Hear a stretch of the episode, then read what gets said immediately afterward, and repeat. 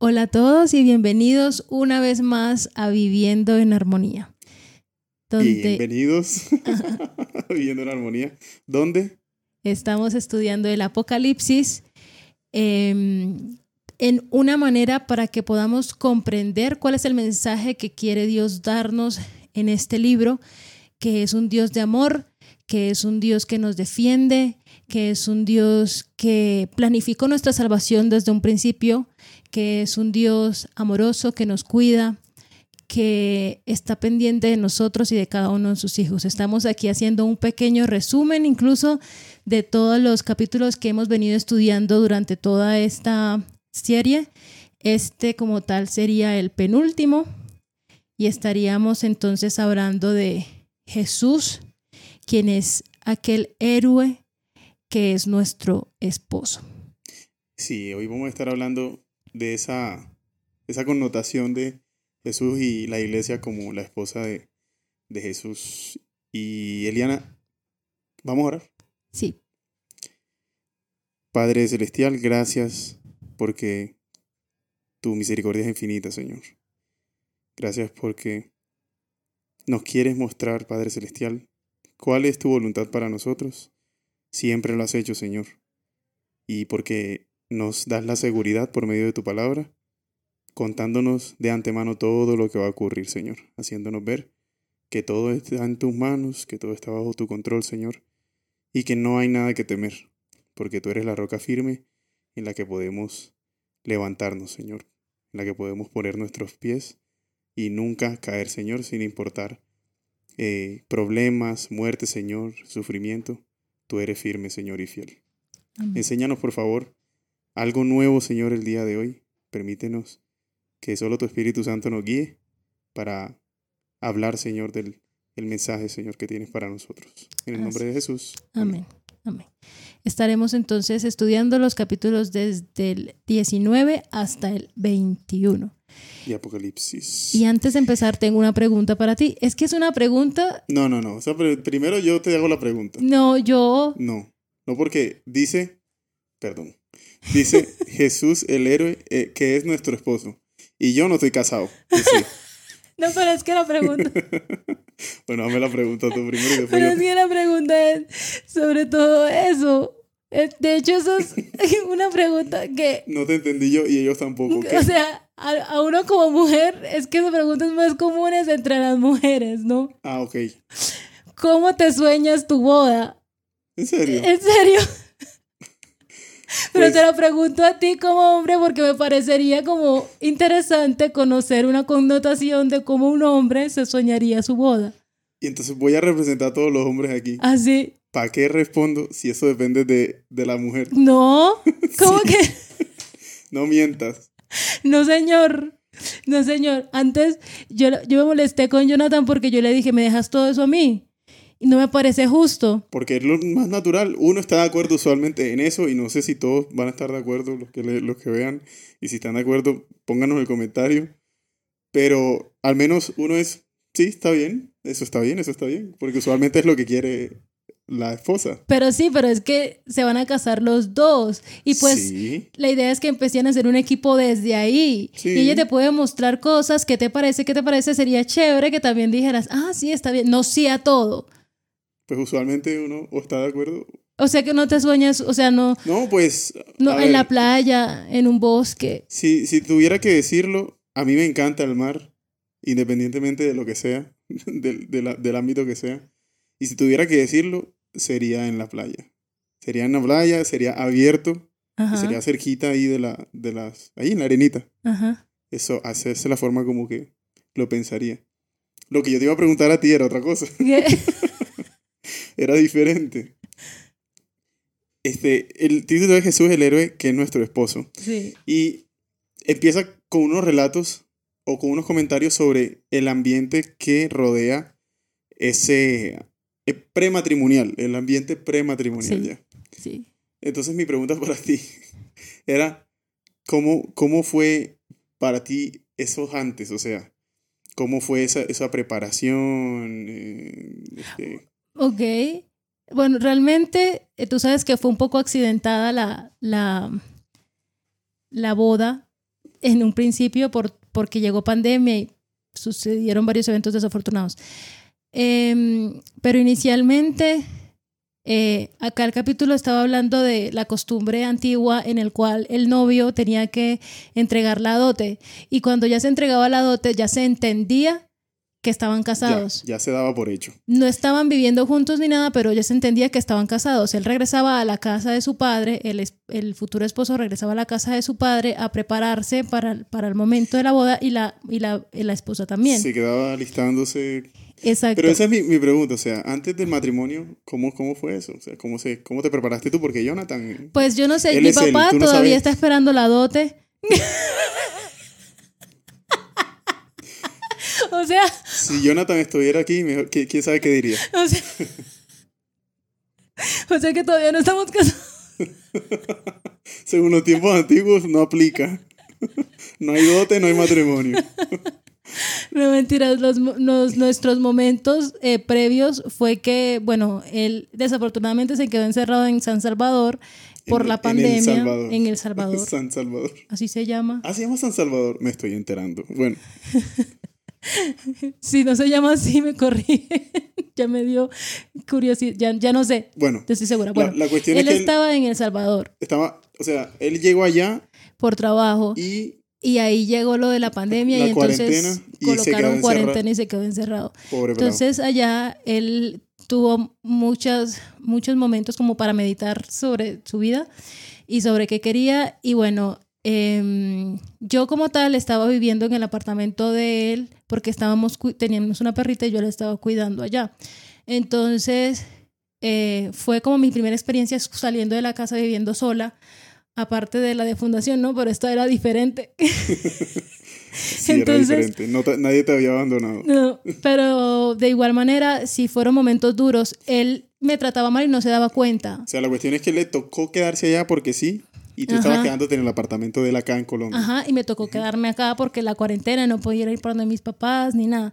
Entonces, eh, como tal, los acontecimientos fueron que él cuando milagrosamente, porque fue la mano de Dios obrando, porque él siendo venezolano no era posible que realmente regresara a Colombia, sino que lo más probable es que lo hubiesen deportado a su país. Pero Dios milagrosamente obró y lo trajo a Colombia. Pero ¿cómo así que te trataba mal? O sea, él se estresaba Se estresaba y no se daba y cuenta. estaba amargado el pobre Sí, muchacho. exacto. Imagínense, ¿solo cuántos meses? No, más como tres meses. Fueron como tres Solo, meses. solo de solo. Solo de solo. En un lugar donde Encerrado nadie... en cuatro paredes. Sin, sin apoyo de otra persona. Sí, no. Sin poder Yo estaba ahí pendiente, pero no es, no es lo mismo hablar por cámara que pues estar aquí en persona. Mm, Entonces fueron momentos difíciles, tanto para él como para mí. ujú. Entonces obviamente yo también estaba depresiva porque entonces estaba lejos de mis papás. Preocupada por él. preocupada por él. Entonces, bueno, la, la situación fue que gracias a Dios él pudo venir para acá y él dijo que nos casáramos. Pero no fue nada así, wow, wow, no, no, no, nada. Simplemente se sentó y dijo, nos casamos. Ya, no quiero desaprovechar más tiempo y quiero formar una familia contigo. Entonces, em, Sí que reflexionó. en ese momento, él no se quería que, él dijo, yo no me quiero quedar solo y, y tú eres lo más importante para mí, entonces formemos una familia. Obviamente, eh, pues formar su familia, su- sus papás también, obviamente, eran lo más importante para él en, en ese momento. Eh, pero quería como contarles esa alegría de que él se quería casar y tales, o sea, las cosas fueron pasando así súper rápido. Entonces, sucede que como él era extranjero tenía que conseguir unos papeles que no eran fáciles de conseguir por la situación de Venezuela Para poder casarse. para poder casarnos Mm. acá. Entonces, todos los preparativos, realmente fue un estrés porque no se podían conseguir esos papeles. El papá le tocó pagar como mil dólares para poder conseguir todos esos papeles y poder mandarlos acá. Ah, Es que de allá de Venezuela tocaba mandarlo. Sí, Mm, fue, fue, o sea, esos preparativos preboda fueron estresantes porque casi no se consiguen los papeles, se lograron conseguir los papeles y tenían plazo de vencimiento. Y ya llevaban un mes de, un mes de corrido después de que se generaron los papeles desde Venezuela hasta poder venir, tratar de traerlos acá a Colombia y solo duraban 60 días. Dos meses. Entonces nos tocó correr para conseguir la cita en la notaría, que no nos querían dar cita en la notaría porque era diciembre y todo el mundo se quiere casar en diciembre. Mm, Entonces, bueno, eh, ese fue más que todo el estrés preboda. eh, de la primera boda, ¿no? Porque tú sabes que tuvimos dos. Dos. eh, Entonces, eh, nos pudimos casar por lo civil, pero antes de eso ya la mamá de Jonathan había muerto desafortunadamente. Eh, nos casamos por lo civil, gracias a Dios, y decidimos que hacer, eh, pues que el pastor orara, nos diera la bendición para vivir juntos y hacer otra boda en la iglesia que para que el papá pudiera Sí. venir. Y bueno, eh, las cosas es que fueron muy rápidas. Nos casamos por lo civil. Ese mismo día fue que nos, eh, nos dio la- el pastor la bendición, ¿tú te acuerdas? Que fue allá en Sal si puedes. Y Sal, si puede, se llama el lugar donde, donde hicieron el, el- el el- la recepción pequeña. Y la cosa es que eh, ese momento, porque realmente ese fue el momento, el momento crucial, ¿no? Ese era el- el- la boda como tal. Fue, fue muy, muy traumático por todos los eventos que habían pasado antes y, y por la que no se, conseguían los papeles y todas esas cosas.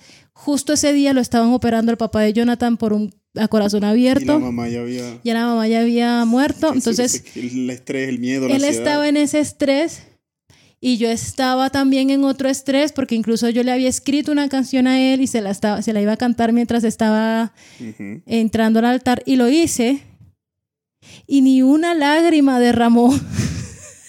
O sea, tú esperabas que él se echara una, Pero es que una- mira, una Pero lloradita. es, que, pero es que mira, si nos vamos al- al- a, a como Dios, como Cristo, el esposo, viene por su iglesia Con esas. con esas ganas, con esas con esos amor. sentimientos revueltos de por fin vamos a poder es poder morar juntos íntimamente este uno esperaría no pero igual eso está en personalidades al final de que yo estaba cantando él hizo una carcajada y obviamente era porque estaba intentando evitar lo, lo inevitable que era la lagrimita de igual manera yo siempre se lo recriminaré no lloró Pero vean, es, es interesante porque todas las experiencias que he escuchado sobre bodas, yo no me he casado, como ya dije, pero todas son así estresantes, siempre hay un Sí, montón sí, de sí. historias, pero al mismo tiempo, y como ya lo hemos conversado en otros podcasts, a veces las cosas más bien adversas unen más a la gente. sí exactamente Sí,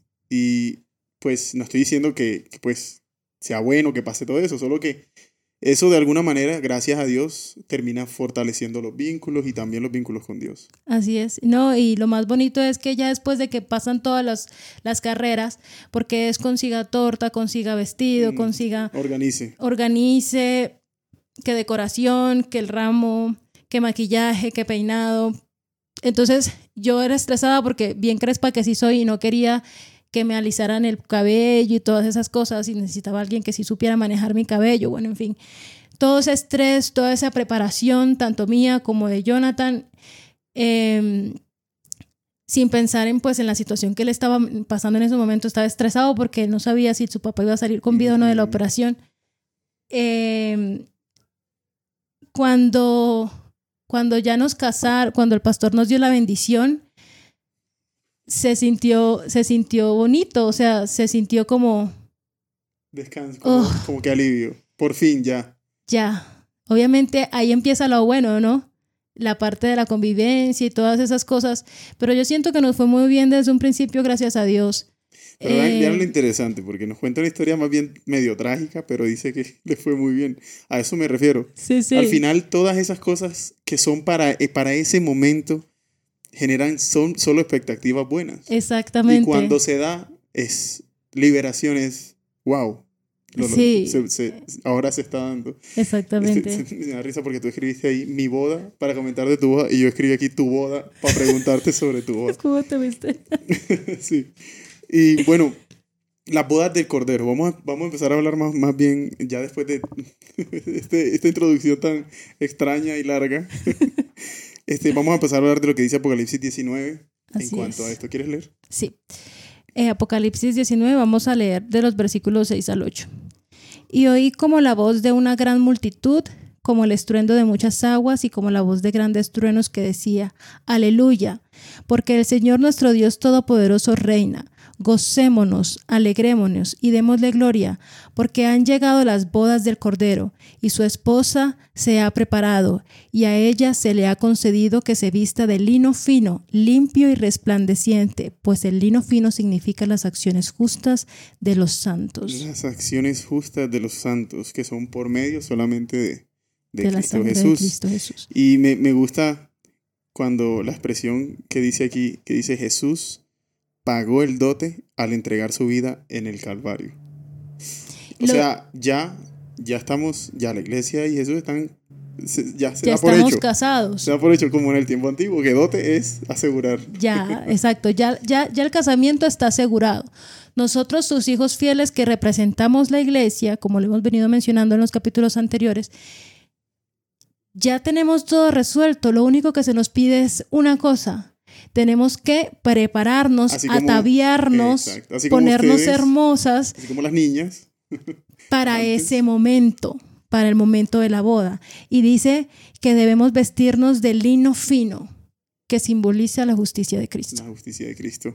Y así como nosotros debemos prepararnos, no prepararnos en el sentido de tenemos que hacer, hacer y hacer, sino en el sentido ya está hecho y solo necesitamos aceptar, así como, como una mujer cuando acepta la propuesta de su, de su esposo. Así es. Aceptar porque Jesús ya está preparando también de parte de él lo, lo último que falta. Está Porque ya preparándonos hecho, ya- morada. Ya ha hecho de todo, ¿no? Así es. Ahora está haciendo, de hecho ya está lista, ¿no? Ya, ya, eso está listo. o falta muy poquito. En Apocalipsis 19, 11 a 13 dice, entonces vi el cielo abierto y había un caballo blanco.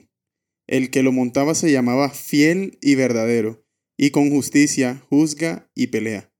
Sus ojos eran como llamas de fuego. En su boca tenía muchas diademas y tenía escrito un nombre que ninguno conocía sino él mismo estaba teñido de una ropa teñida. Eh, sí, estaba teñido de una ropa teñida de sangre y su nombre es la palabra de Dios. Fiel y verdadero. Tremendo. Esa expresión no, no, no deja de asombrarme porque nosotros no conocemos muy bien algo, la perfección a la que puede llegar esas expresiones para, para el esposo, para, para nuestro Salvador Así es. fiel y verdadero. ¿Qué más fidelidad podemos, podemos esperar de alguien que, que de primeras cumplió, cumplió lo que nos había prometido de salvarnos cuando pasó por ese evento de la cruz? Al recibir toda esa carga, al morir la muerte eterna del pecado y, y al vencerla resucitando, al pagar ese dote.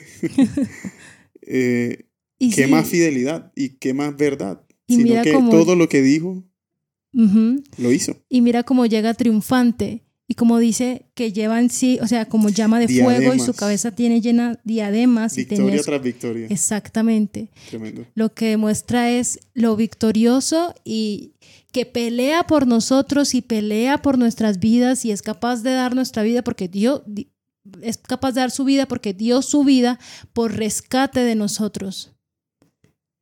Y simplemente está esperando que nosotros le aceptemos y que nos preparemos para que cuando Él venga en gloria podamos ir a morar con Él íntimamente, porque su más grande deseo es compartir la vida junto a nosotros, que seríamos su esposa. Hay una frase que no, que no me deja, nunca, nunca dejo de recordar.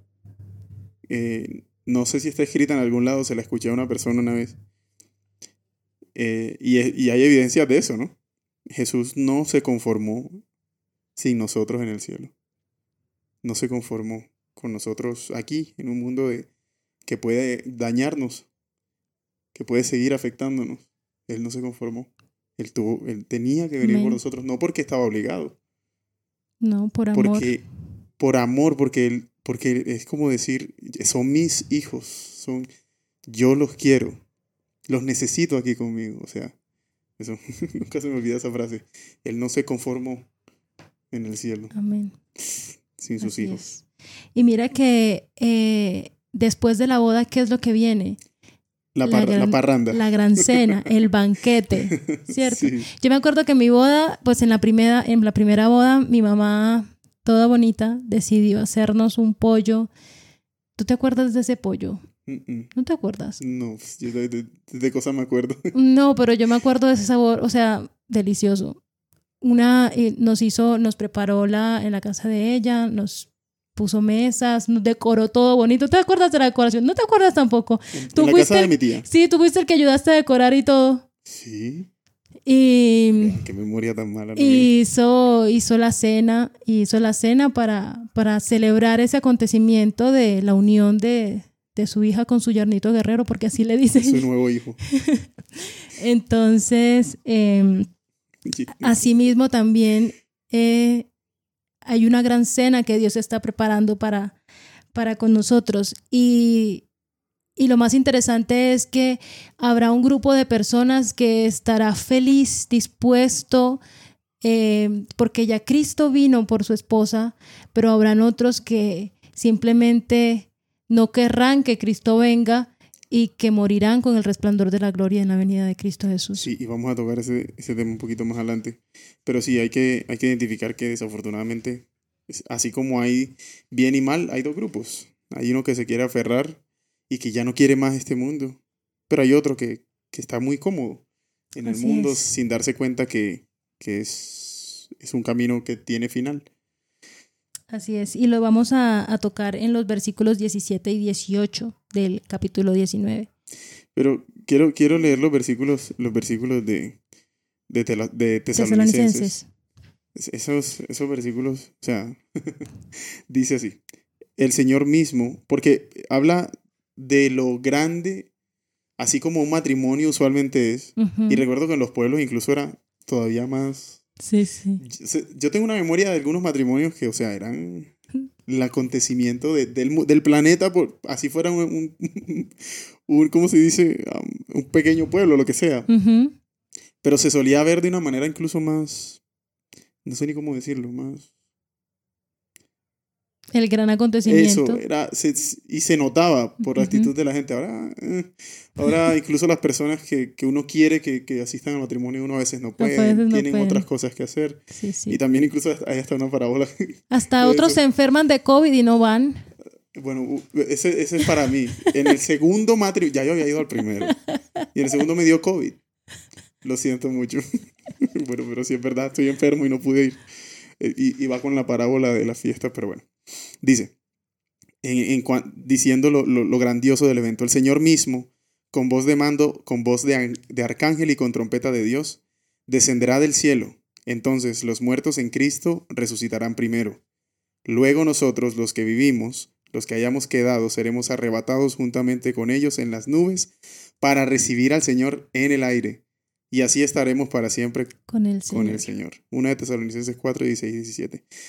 O sea, la forma en la que describe, porque ese, ese es, um, ese es el, ¿cómo se dice?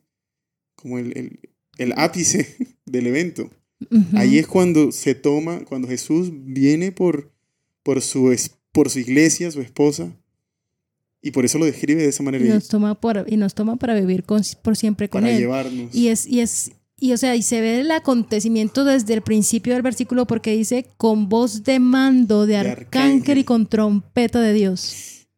Tremendo. Recordando que las trompetas se tocaban en el pueblo de Israel para, para mencionar victoria. Sí, para victorias, anuncios muy importantes. Exactamente. usualmente relacionados con la realeza. Sí. Y Apocalipsis 19, 17 al 18. Nos dice, vi un ángel que estaba de pie en el sol y clamó a gran voz, diciendo a todas las aves que vuelan en medio del cielo, venid y congregaos a la gran cena de Dios, para que comáis carne de reyes y capitanes y carnes de fuertes, carnes de caballos y de sus jinetes, carnes de todos libres y esclavos, pequeños y grandes. Esto habla de una, de más, más que todo una universalidad. Eh, se, se- o sea, nosotros solemos separar dos grupos, ¿no? Como mencionamos ahorita. Pero el escritor separa cuatro. Se me hace muy interesante. Sí, Porque cuando describe la segunda venida, dice que sí, pues se pueden separar. Cuatro, porque los vivos, que son levantados y reciben al Señor en el aire, y los vivos que al rechazar, ya haber rechazado de todas las maneras las invitaciones de Jesús y decidirse por el mal, cuando se encuentran con esa gloria de Dios, el mal, el, el pecado los consume y terminan falleciendo. Pero también están los otros, los otros dos grupos, que se pueden separar en dos, que son los que sí están fallecidos, los que ya están, han muerto, pero que en ese momento resucitan los, los, Los que creen los que murieron en creyendo en Cristo y son levantados, pero los otros muertos todavía no, sino Así más es. adelante. Así es. Pero algo que me gustaría resaltar en estos versículos que, que acabé de leer, del, del 17 y el 18, que nos menciona que vendrán aves y se les dirá, venid y congregaos a la gran cena de Dios, porque podréis comer carne de reyes y capitanes y carnes de fuertes, carnes de caballos y de sus jinetes. O sea, ni toda la gloria que las personas y reyes intentan, eh, intentan, sí, yo te lo mencioné, Imitar. imitar en la tierra, porque tú puedes ver palacios, puedes ver cosas gigantescas que lo único que buscan es que cuando tú entres a esos lugares te sientas pequeñito por la grandeza y la gloria del que vive y que construyó El- y el supuesto poder, poder y grandeza grandeza. de aquel dueño de esas de esos tesoros terrenales, ¿cierto? Y, Y mira- dice reyes, capitanes, fuertes que intentan llevarse toda la gloria de Dios para ellos cuando realmente ¿dónde los vas a encontrar en un panteón? Y en un panteón donde donde pueden tener la la urna de, de, de- pues sí, de- de- donde los enterraron más grande del mundo con toda la pompa y llena de oro, pero al final no hay nada, hay tierra. Así es. Y se demuestra ahí que quién es el verdadero rey de reyes y señor de señores. No son ellos, es Cristo Jesús. No se trata de eso. Y sabes que se me, se me hace muy interesante que la gloria humana es poner su poder por sobre los demás para que los demás se den cuenta y se mantengan al margen, obedezcan o tengan temor. Pero la gloria del cielo es diferente. La, glo- la gloria del cielo se humilló porque quiso. Porque quiso decir, yo vengo aquí porque quiero salvarlos. Así es. porque quiero sacarlos de aquí y llevarlos a cosas que jamás ustedes han visto, que jamás han oído, cosas impresionantes. Pero lo, bueno, y no, no quiero adelantarme, hay algo que es más importante todavía de lo que nos está preparando. Y ahorita lo, lo vamos a mencionar. Así es. Pero entonces ya volviendo a los cuatro grupos, eh, vamos a entrar entonces a, a esa parte del milenio y el juicio final. ¿Qué pasa en esos momentos? Entonces el primer gru- grupo son los que están de pie en esos momentos que ya han pasado toda la gran tribulación y ven a Cristo viniendo en gloria. El primer grupo son los vivos, Los todos los que vivos. viven. Entonces los vivos que creen en Cristo Jesús. Y los que no, también. El segundo grupo son los vivos que, Que no, no creen en, el- en Cristo Jesús y que mueren con el resplandor de la gloria de Dios cuando está viniendo, ¿cierto? El tercer grupo son los muertos en Cristo Jesús, que cuando Cristo venga por los vivos resucitarán para irse para irnos todos juntos a morar con Cristo, ¿cierto? Que sucede también en ese momento. En ese momento cuando La Cristo primera viene. resurrección. Entonces, cuando Cristo viene, lleva a los vivos, a los vivos que creen en él y a los muertos resucitados que creen en él. Y los vivos que no creen en él mueren, mueren por la, por la, por el resplandor de la gloria de Dios. Y los muertos que no creen en él simplemente no resucitan, se quedan ahí. Pero quiero, quiero abrir un pequeño paréntesis.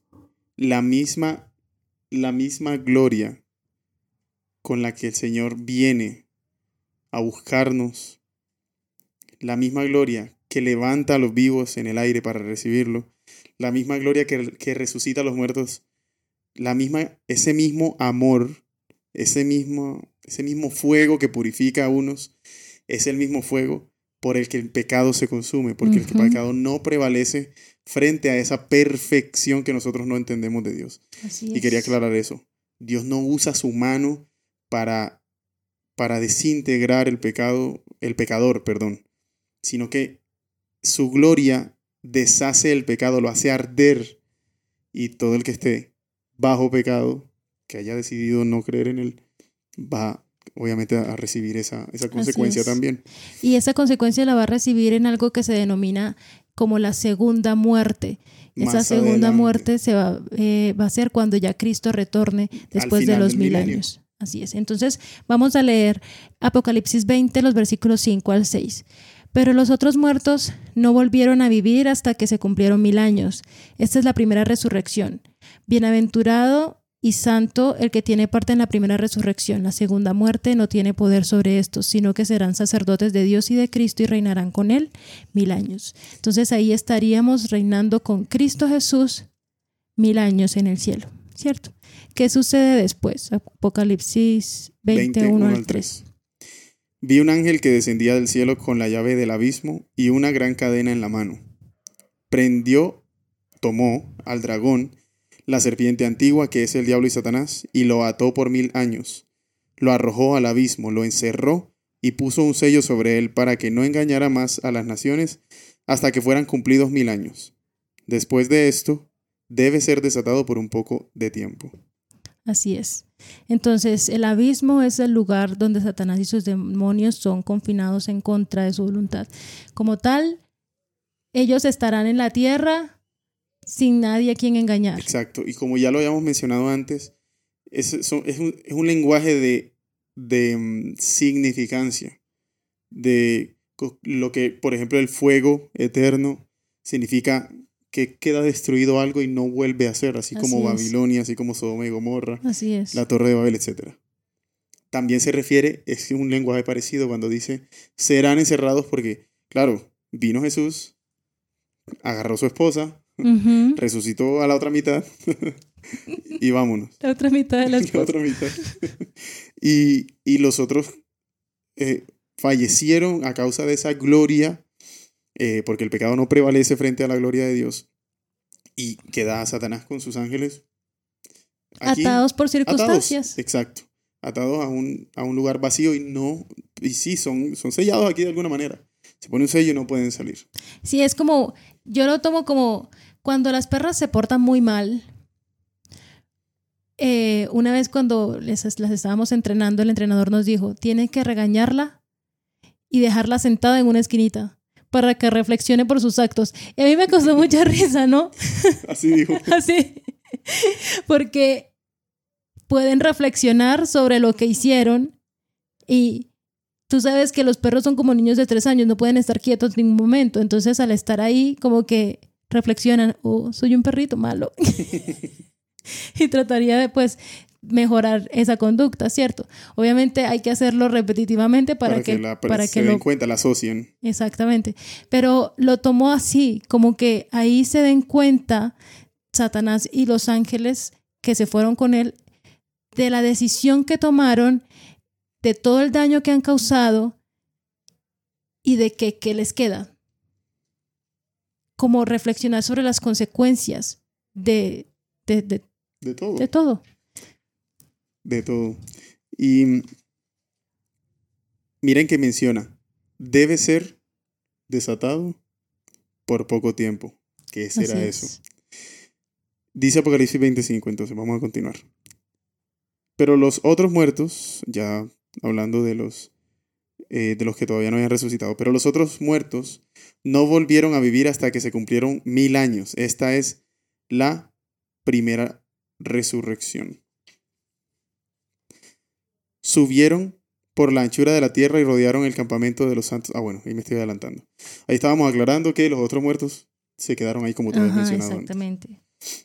Pero al final del milenio va a ocurrir Eh, exactamente. de nuevo Va a ocurrir eh, eh, el juicio. lo, lo, lo, la revancha o venganza que quiere tener Satanás con relación a, a, a eso- a esos mil años de encierro y con relación a, a, bueno, Entonces después del milenio que baja de nuevo, viene de nuevo viene Cristo, Jesús, pero con la Dios. nueva Jerusalén. ahora con la ciudad Así y es, con todos su- sus habitantes. así es. Entonces, ahí sí van a resucitar la- aquellos que murieron Todos. Exacto, que murieron en pecado y Satanás los va a engañar. Tiene ya entonces personas a quien tentar. Otra vez. Entonces tiene trabajo para vengarse de Dios. y después de, de esos mil años tratan de robar y tomar la nueva Jerusalén por la fuerza. Por la fuerza, como, como siempre. Así es. Entonces, Apocalipsis 29 nos dice, subieron por la anchura de la tierra y rodearon el campamento de los santos y la ciudad amada, pero de Dios descendió fuego del cielo y los consumió. Y esto fuego del cielo, esto es un tema aparte que también me gustaría tomar en algún momento aquí con todos ustedes porque ese fuego del cielo no es Dios con rabia y odio destruyendo. no lo es. Y bueno, por ahora quiero solamente dejarlo en la mente de todos, pero no es eso. Como mencioné ahorita, el mismo fuego que purifica al que cree es el que consume al que no. Y después de eso se produce entonces el juicio final, en Apocalipsis 20:12. Así es. Y vi a los muertos grandes y pequeños de pie ante Dios. Los libros fueron abiertos y otro libro fue abierto, el cual es el libro de la vida. Y fueron juzgados los muertos por las cosas que estaban escritas en los libros según sus obras. Se, se, ejerce, se, se produce el juicio. Mm, hay, leí en otro libro como un contexto sobre este juicio, eh, como un análisis en el que el juicio se daba así, así se, se produce el juicio ahí, en ese momento. Eh, como que se produce en cada persona de esas, así, de manera inmediata. Impresionante, ¿cierto? Sí. O sea, en ese momento el Señor le muestra a cada uno la razón del veredicto. Sí, claro. En ese momento cada uno entiende y dice, por eso estoy aquí. Por eso no estoy ahí adentro, en la ciudad. Y recordemos que en ese milenio, eh, nosotros que somos la esposa, estaremos con Cristo también revisando esos libros. sí, juzgando. Juzgando. revisando esos libros. El juicio. Con relación. Estudiando el juicio. Exacto. Ahí nos podríamos dar cuenta de por qué, digamos, decimos, ay, porque no está tal persona que era tan, tan diligente en la iglesia, X, Y ahí lograremos entender muchísimas cosas. Entonces ahí se nos, se nos abrirán un poco los ojos con relación al porqué de los acontecimientos eh, y también seremos eh, instrumentos de Dios para ayudar con relación a, a, ese juicio que se está llevando contra aquellos que, bueno, con aquellos que decidieron apartarse de Dios. Y sabes cómo lo veo yo también. Dios no es un Dios que le esconde, no le quiere esconder esas cosas a nadie el Señor también quiere mostrarle a sus hijos la verdad. Así es. Y yo creo que hace parte de todo eso. Porque yo me imagino, porque nosotros no, no podemos ser como Él, nunca. No importa cuán, cuán restaurados estemos, nosotros somos nosotros y Él es Él. Así es. Él es Dios. Pero mira cómo, como que pareciera que en esos mil años quiere tenernos más cerca para que lo conozcamos más. Así es. Para que nosotros tengamos claro qué fue lo que ocurrió. Ah, exactamente. Sí, porque exactamente. también no, no, no, no creo que sea muy, muy fácil aquí, muy humanamente yo diciendo, este, pensar en los seres amados que no se salvaron. Por ejemplo. Sí, me explico. Entonces, yo creo que también es una muestra de amor de Dios para mostrarnos específicamente lo que ocurrió. Y bueno, y termina con Apocalipsis 20:15. El que no se halló, estábamos en el juicio, ¿cierto? Sí. El que no se halló inscrito en el libro de la vida fue lanzado al lago, del fuego, que ya hablamos que ese es el lago de fuego. Así es. Y ahí es donde termina de una vez el pecado. Pero lo, lo, que quiero que nos concentremos, eh, independiente pues de, digamos que ese es el resultado o la consecuencia de las decisiones de, de cada persona en ese momento, el que esté inscrito o no en el libro de la vida. Pero eh, el objetivo último de Jesús es disfrutar o establecer una comunión ininterrumpida con cada uno de nosotros.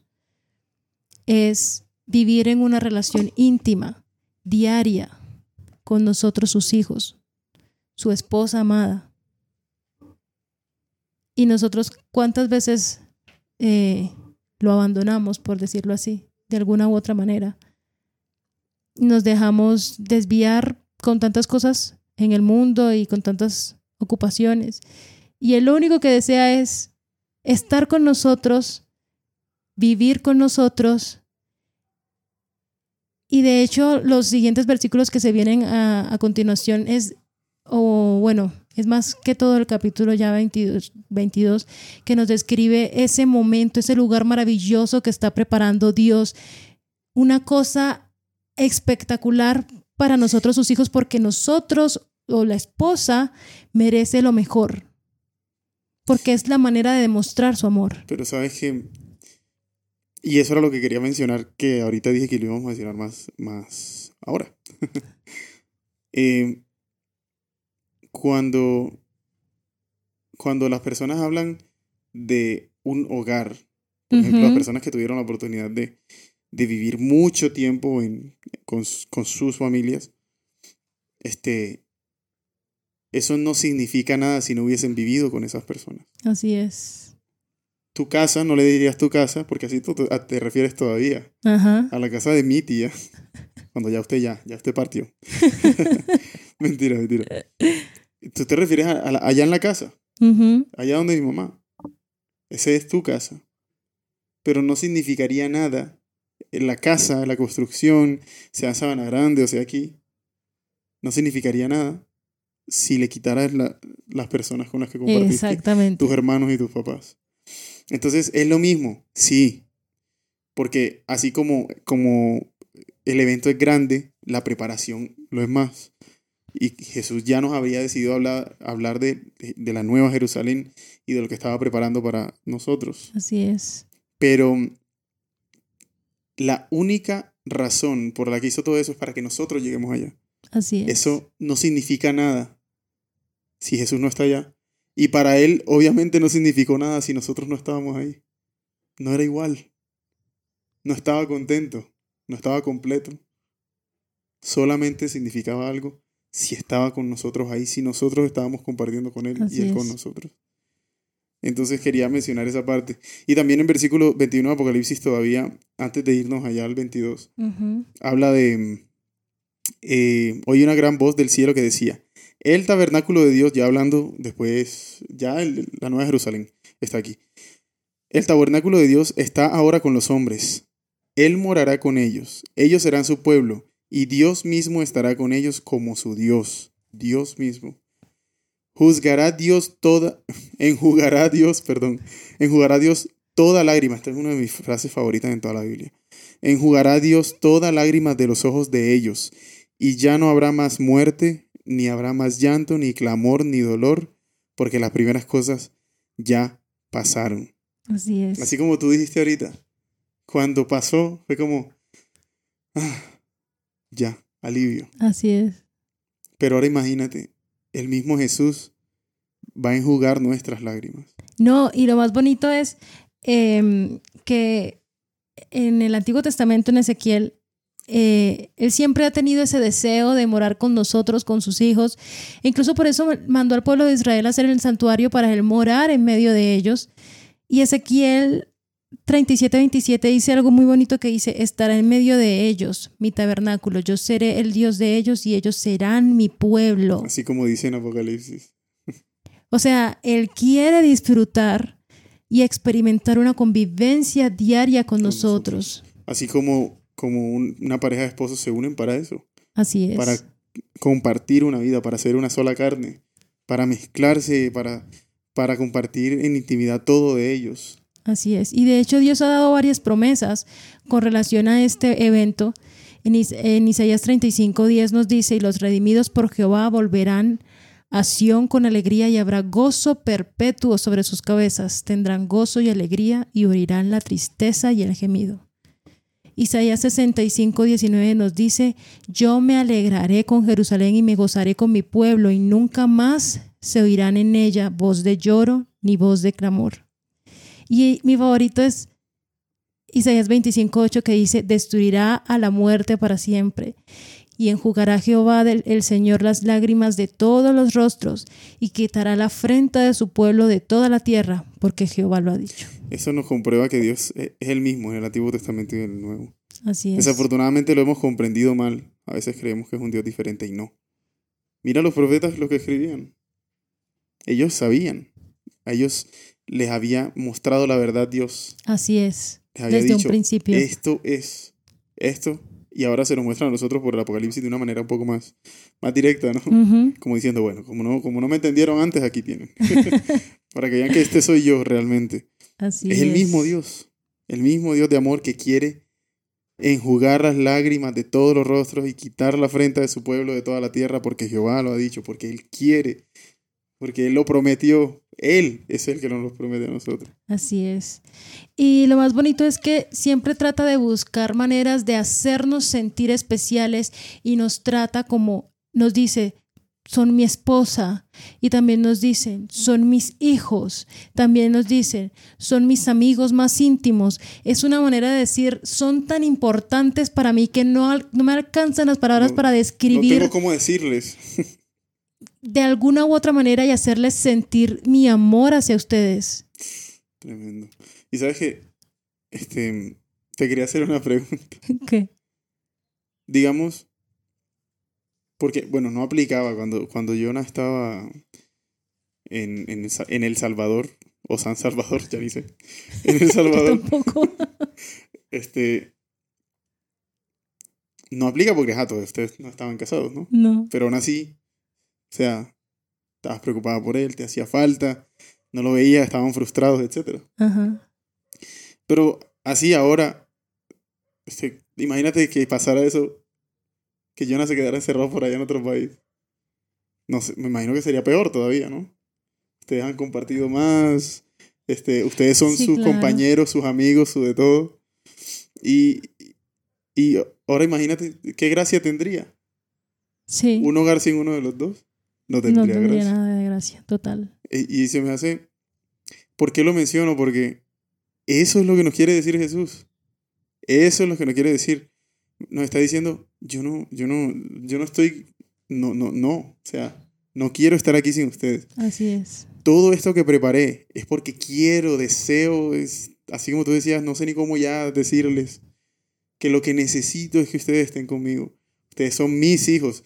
El viernes con unos amigos que estábamos estudiando algunos temas bíblicos, uno de ellos tiene dos hijas y, y él describía la, él hacía una comparación, él decía, mis hijos no se preocupan por la comida, ni por qué, cómo se van a vestir, ni dónde van a dormir, ellos lo dan por hecho, porque confían en, en su padre, el proveedor, el papá. en el que provee.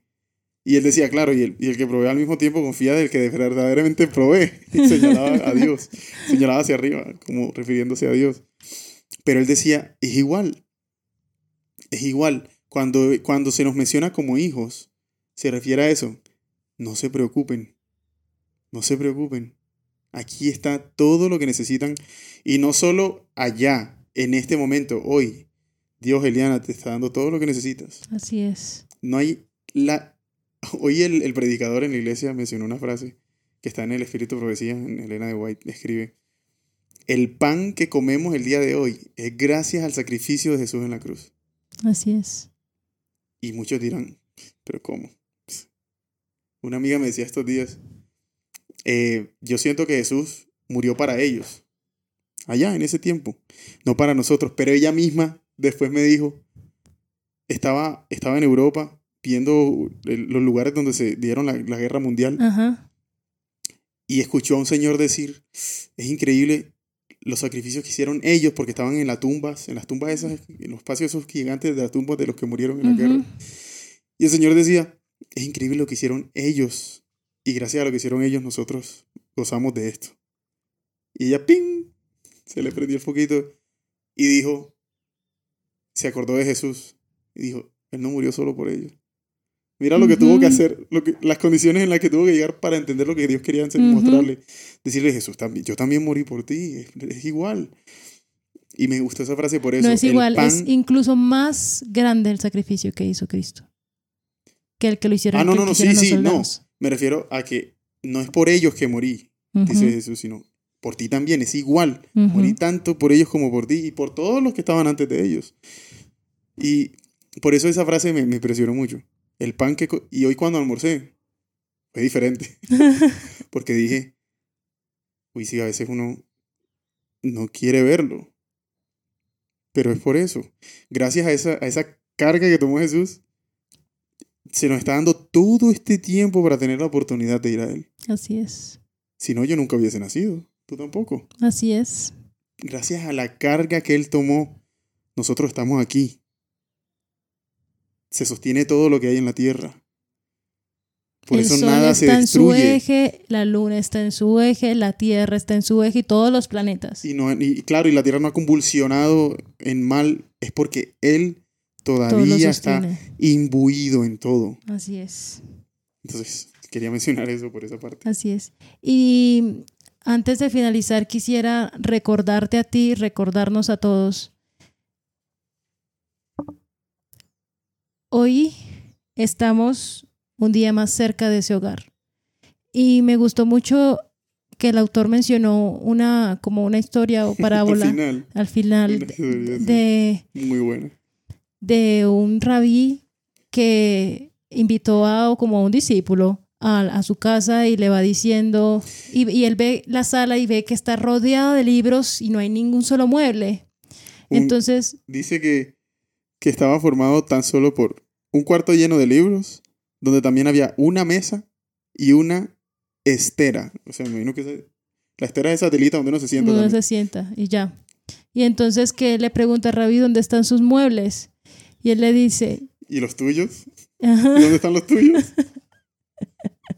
Y él dice, es que yo aquí solo estoy de paso. Claro, él le, le dice, Rabí, pues yo vengo a visitarte y estoy de paso. Ajá, ¿Cómo voy a tener muebles?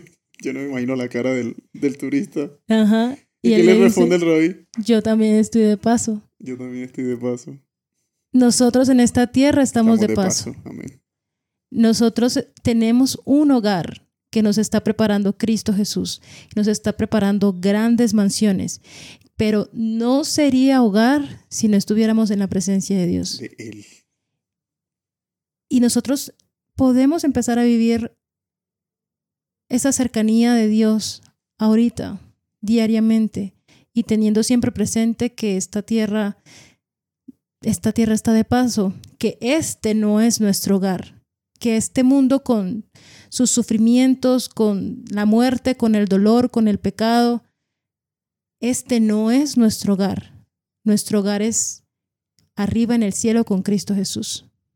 Con él. Porque al final también bajará la Nueva Jerusalén, pero la diferencia es que vamos a estar Con él. con él. Y me acordé, ¿sabes de qué me acordé? De la canción que dice, el hogar es donde se encuentra amor. Y me acordé porque, sí, nosotros encontramos amor aquí de manera terrenal, pero hay uno más trascendental. Así es, Y ese es nuestro hogar. así es. El hogar donde quiero verte, donde quiero ver a toda mi familia y donde también queremos verlos a Ustedes. ustedes. Así es. Bueno, y no creo que haya mucho que decir ya Sí, ya, esto ha sido Eh, todo por hoy. por hoy. Nos queda todavía un capítulo más. La verdad, estoy más que satisfecho. Estaría más que satisfecho con, con lo que he visto hasta ahora. Pero hay más, imagínense. Sí, Hay más todavía. más. Y quién sabe las cosas que Dios nos quiere mostrar, que las profundidades de las cosas que, que Dios nos quiere enseñar, que nosotros ni siquiera nos imaginaríamos que hay.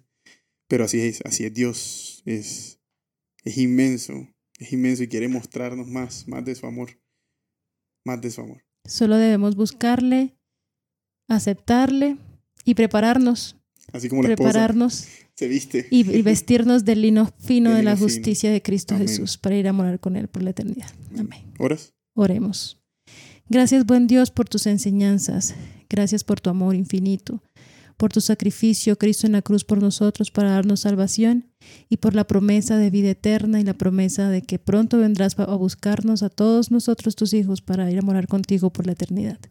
Ayúdanos a tener esa promesa siempre presente en nuestra mente, en nuestras vidas, y vivir vidas que te honren y que te glorifiquen en todo momento. Bendice a cada oyente y que cada corazón pueda estar dispuesto a entregar su vida a ti. Te lo agradecemos y pedimos todo en Jesús. Amén. Amén. Y bueno, Bueno, hasta la próxima. Nos vemos en el siguiente gracias. episodio. nos vemos en la próxima. Chao. Bendiciones.